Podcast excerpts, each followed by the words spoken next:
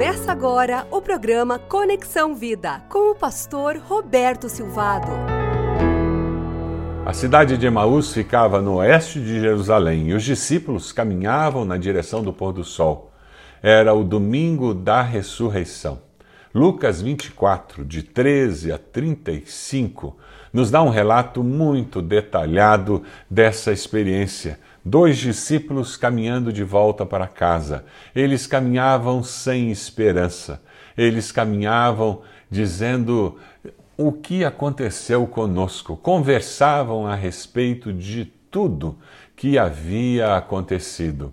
Quem passa pela vida trocando informações com alguém tem experiências mais profundas. Como nós precisamos compartilhar a vida com pessoas. Você tem discípulos, você tem alguém que discipule você, você faz parte de um pequeno grupo. Eu quero convidar você a fazer parte de um pequeno grupo. Eu quero desafiar você a ter um relacionamento discipulador com alguém. Nós não podemos caminhar pela vida sozinhos. A fé cristã é uma fé relacional. Aqueles discípulos caminhavam juntos e isso permitiu que eles tivessem uma experiência muito mais profunda. E enquanto conversavam e discutiam, o próprio Jesus se aproximou e começou a caminhar com eles, mas os olhos deles foram impedidos de reconhecê-lo a impossibilidade, o paradigma da impossibilidade. Jesus estava morto, então ele não poderia estar ali com eles. E muitas vezes nossos paradigmas nos impossibilitam de perceber mudanças que estão acontecendo. O luto nos impede de perceber Deus agindo e trazendo soluções. Cuidado com as situações que acontecem ao redor de você. Aqueles dois estavam cegos, cegos pela dor. Jesus então lhes perguntou sobre o que vocês estão discutindo enquanto caminham. Eles pararam com os rostos entristecidos. Um deles, chamado Cleopas, perguntou-lhe: Você é o único visitante em Jerusalém que não sabes das coisas que ali aconteceram nesses dias? Que coisas? Perguntou eles. O que aconteceu com Jesus de Nazaré? Respondeu-lhes. Responderam-lhes. E começaram a explicar ele era um profeta, poderoso em palavras, em obras diante de Deus e de todo o povo. Os chefes dos sacerdotes, as nossas autoridades, o entregaram para ser condenado à morte, o crucificaram, e nós esperávamos que ele era que era ele que ia trazer a redenção a Israel. E hoje, o terceiro dia desde que tudo isso aconteceu, Algumas das mulheres entre nós nos deram um susto. Foram de manhã bem cedo ao sepulcro, não acharam o corpo dele, voltaram e nos contaram ter tido uma visão de anjos que disseram que ele está vivo. Alguns dos nossos companheiros foram ao sepulcro e encontraram tudo exatamente como as mulheres tinham dito, mas não o viram. Eles contaram para Jesus tudo o que eles entendiam que deveria ter acontecido com Jesus, quem era Jesus eles entendiam racionalmente, mas eles não conseguiam ir além disso. Tinham todas as respostas, mas as respostas não serviam para nada na sua vida. É isso que acontece com você? Você conhece as Escrituras, você vai à igreja, mas isso que você conhece do cristianismo não faz diferença na maneira como você se relaciona com as pessoas, da maneira como você organiza a sua vida financeira, como você gerencia seus negócios. Não faz diferença como você se relaciona com o amor da sua vida. A, a, o que você conhece da fé cristã não muda a sua ética. Você simplesmente tem respostas que você ouviu, coisas bonitas que você aprendeu, mas isso não impacta a sua maneira de viver. Jesus responde para aqueles homens: Como vocês custam a entender, no versículo 25, e como demoram a crer.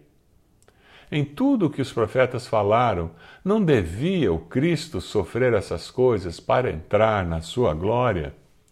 E começando por Moisés e todos os profetas, explicou-lhes o que constava a respeito dele em todas as Escrituras. Eu queria ter ouvido este sermão. Você não queria? Imagina Jesus explicando todas as profecias, explicando tudo o que foi falado sobre ele desde Moisés, através de todos os profetas, de Gênesis ao Apocalipse, nós encontramos a presença de Jesus, o plano da salvação. Deus não foi surpreendido. Jesus não é um acidente histórico, não é uma solução quebra-galho de última hora. Antes mesmo da criação do mundo, Deus já havia planejado como Jesus seria o Salvador do mundo.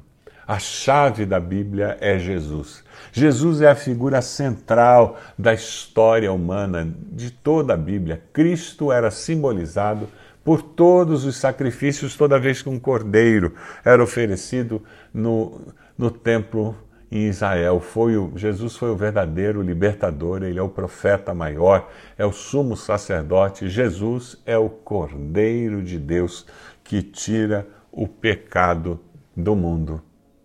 Jesus, no versículo 25, diz: Como vocês custam a entender, como demoram a crer. Você deseja pedir a Deus que Ele abra os seus olhos para você ver mais do que os seus olhos podem ver? Você quer mudar hoje, quer crer em Cristo?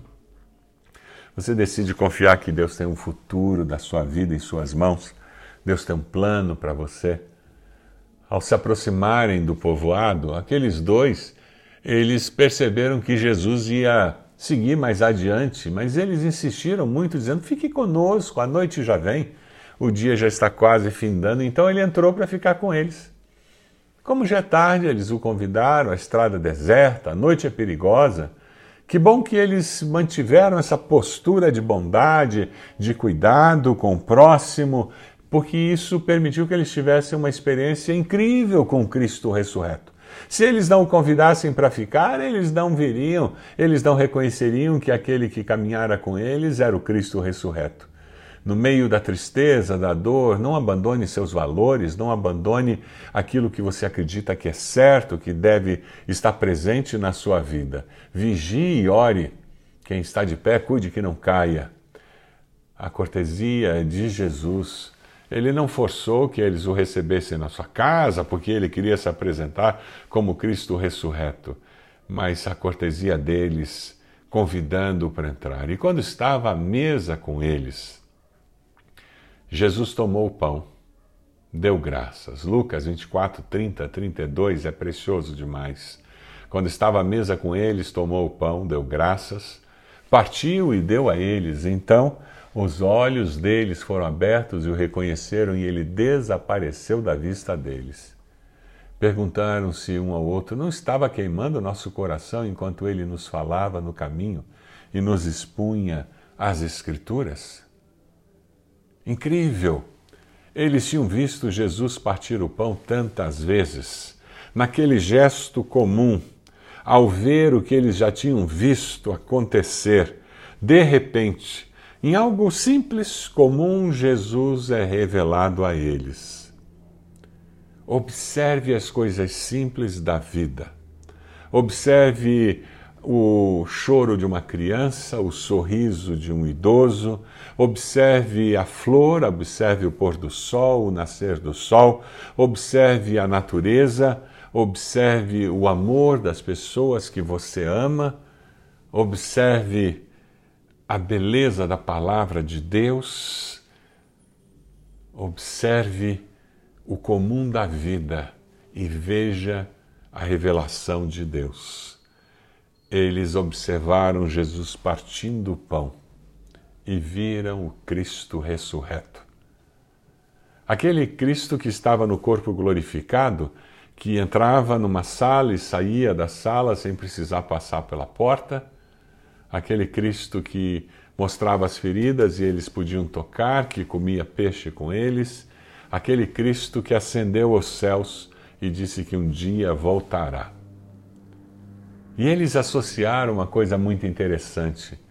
Ao ver Jesus, eles lembraram que o seu coração estava queimando quando eles ouviram Jesus pregar para eles. Quando você lê a palavra de Deus, o seu coração queima. Quando você ouve uma mensagem, o seu coração queima. Quem sabe essa é a oração que você tem que fazer hoje. Dizer, Senhor, traz sensibilidade ao meu coração para que eu esteja ouvindo a tua palavra, para que o meu coração esteja sensível à voz do teu espírito. Fala comigo, Senhor.